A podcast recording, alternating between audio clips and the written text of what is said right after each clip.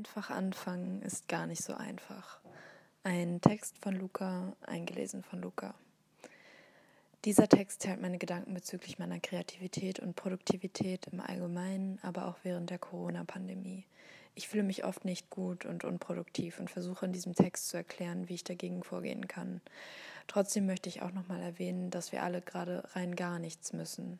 Wir müssen keine neuen Tätigkeiten lernen, nicht jeden Tag Yoga machen oder anderweitig produktiv sein. Du bist okay, so wie du gerade bist, auch wenn du die ganze Zeit nur im Pyjama im Bett liegen kannst. Das ist okay. Wir gehen alle gerade durch eine gemeinsame traumatische Erfahrung. Nicht alle haben gerade überhaupt das Privileg, diese Pandemie in etwas Produktives umzuwandeln. Eigentlich ist diese Zeit gerade künstlerisch gesehen genau das, was ich mir immer gewünscht habe – so oft habe ich all meine Freunde vollgeheult, wie gern ich doch einfach ein paar Wochen frei hätte, frei von irgendwelchen Pflichten, frei von sozialen Kontakten. Und wie sehr ich diese Zeit dann nutzen würde, um künstlerisch zu arbeiten, um produktiv zu sein und um endlich meine Projekte anzufangen. Meine Liste ist so lang, aber irgendwie ist immer wieder so viel dazwischen gekommen und ich habe nur das Nötigste geschafft. Hier mal eine kleine Arbeit, da mal etwas. Natürlich wollte ich dann doch gern meine Familie besuchen, mich mit meinen Freunden verabreden oder das freiwillige Seminar an der Uni anhören. Und meine eigenen Projekte sind dann immer wieder ganz von allein nach hinten gerutscht. Als es dann hieß, wir müssen jetzt auf unbestimmte Zeit zu Hause bleiben, habe ich mich innerlich gefreut. Endlich ist sie da, die Zeit für all die Dinge, die ich schon so lange machen wollte. Endlich genügend Zeit für all die Projekte, all die Ideen, die schon viel zu lange in meinem Kopf in meinem Notizbuch herumschwirren. Aber ich denke, ihr wisst, was jetzt kommt ich mache es nicht. Beziehungsweise schaffe ich es nicht, obwohl diese viele freie Zeit alles ist, nach was ich mich schon so lange gesehnt habe. Ich habe Ausreden, fange gar nicht erst an. Auch hier zu Hause kommt immer wieder etwas dazwischen und jeden Tag lenkt mich irgendetwas anderes von meinen Projekten ab. Mich frustriert meine Unproduktivität so unfassbar doll, weil ich erst jetzt verstehe, dass es natürlich nicht an all den äußeren Faktoren liegt, auf die ich es eigentlich immer schiebe. Trotzdem kann ich jetzt lernen, meine Prioritäten und meine Zeit anders einzuteilen. Und genau das möchte ich mit euch teilen. Denn was bringen mir all meine Ideen und Pläne in meinem Kopf? Wieso tue ich mich immer so schwer damit, einfach mal anzufangen und zu machen?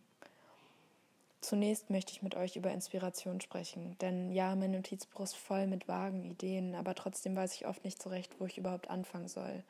Auf der anderen Seite umgeben mich tagtäglich so viele Inspirationsquellen, Kunstbücher, Magazine, selbst gespeicherte Instagram-Beiträge, aber auch Menschen, die Natur, alles kann Inspiration sein. Immer wenn ich etwas sehe, was mich unfassbar inspiriert, habe ich diesen starken Drang, das jetzt sofort auf der Stelle auch auszuprobieren.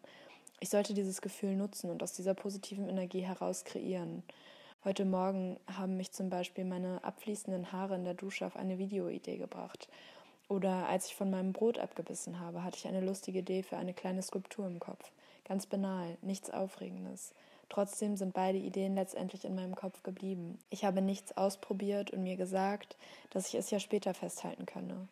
Ich bin mir aber ganz sicher, dass später, wann immer das auch sein mag, diese Magie von einer neuen Idee verfallen sein wird und ich es letztendlich nie mache.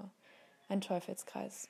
Deswegen nehme ich mir vor, wann immer ich eine plötzliche Idee habe, direkt mit der Umsetzung anzufangen, direkt raus aus meinem Kopf. Es genügt ja erst einmal eine kleine Skizze oder ein Handyfoto.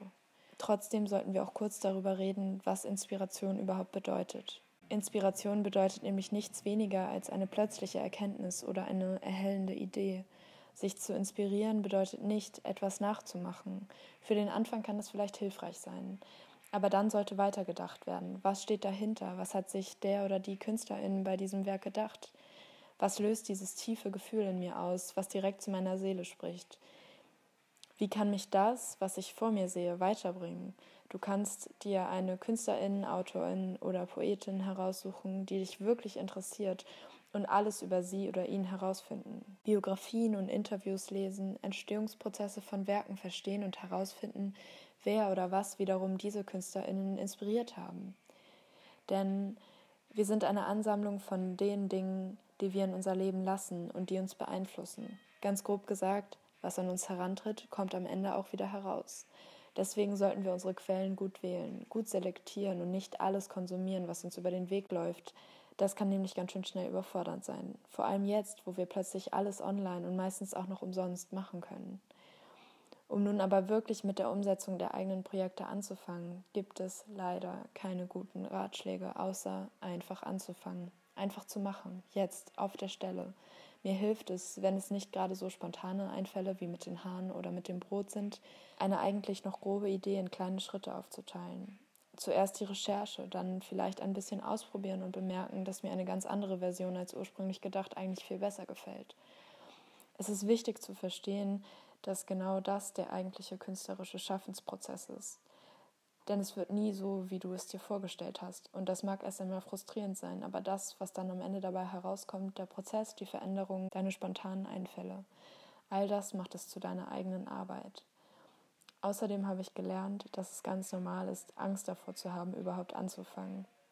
Weil ich ehrlich gesagt oft auch gar keine Ahnung habe, was ich da eigentlich gerade mache. Aber das hat wahrscheinlich keiner von uns so wirklich.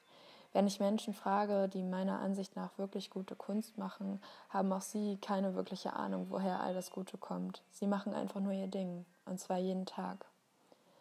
Ausreden zählen für mich nicht mehr. Meine künstlerische Arbeit steht an oberster Stelle. Gerade jetzt, zu dieser verrückten Zeit, kann Not auch erfinderisch machen. Ich sollte das Beste aus der Situation machen, ganz egal, ob mir Materialien fehlen oder ich gerade zu wenig Geld habe, um mir irgendein bestimmtes Utensil zu kaufen. Zuletzt möchte ich aber nochmal erwähnen, dass nichts muss und alles seine Zeit hat. Sich zu irgendwas zu zwingen, setzt unter Druck und versperrt die Kreativität.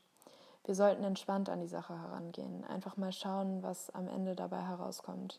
Nicht jede Arbeit muss ein Meisterwerk sein. Du musst dir am Ende niemandem zeigen, wenn du nicht willst. Du machst das alles für dich, ich mache das erst einmal nur für mich. Sich nur auf eine Sache zu versteifen, ist überhaupt nicht produktiv. Denn das, was du machst, während du prokrastinierst, ist vermutlich das, was du für den Rest deines Lebens machen solltest. Jeden Tag ein kleiner Schritt.